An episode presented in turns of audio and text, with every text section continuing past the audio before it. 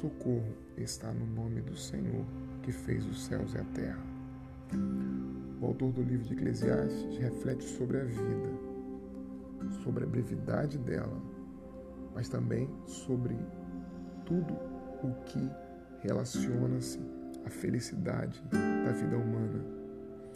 E alguns acreditam que o dinheiro pode trazer felicidade e contentamento, pode fazer que as pessoas tenham paz, sintam-se em paz.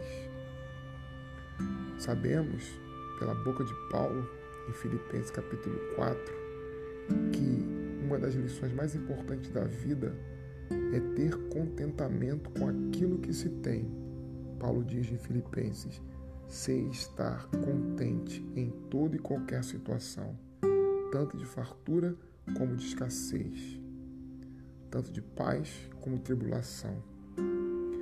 Quanto a essa questão, Eclesiastes diz o seguinte: quem ama o dinheiro nunca se contenta com o que tem, nem o que ama a riqueza se satisfaz com os grandes lucros.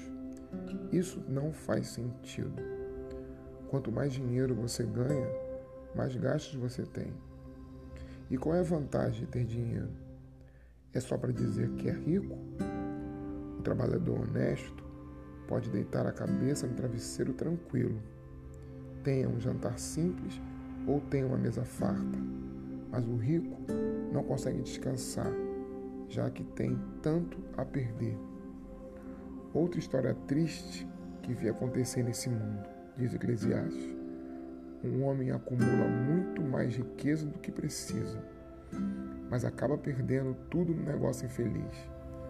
Ele tem um filho, mas não tem um centavo para lhe deixar de herança. Ele saiu nu do ventre de sua mãe e morrerá na mesma condição sem nada. Como pode ser isso? Trabalhou tanto e não pode levar nada? Então, para que tanto esforço inútil? Tanto esforço para uma vida cheia de sofrimento? Porque quem confia no dinheiro, diz o próprio Jesus em Mateus capítulo 5, não podeis amar a Deus e as riquezas. É preciso escolher amar a Deus. É preciso escolher as coisas que têm valor eterno. É preciso optar por aquilo que faz sentido para nossa alma e que traz de verdade contentamento e não apenas uma satisfação momentânea.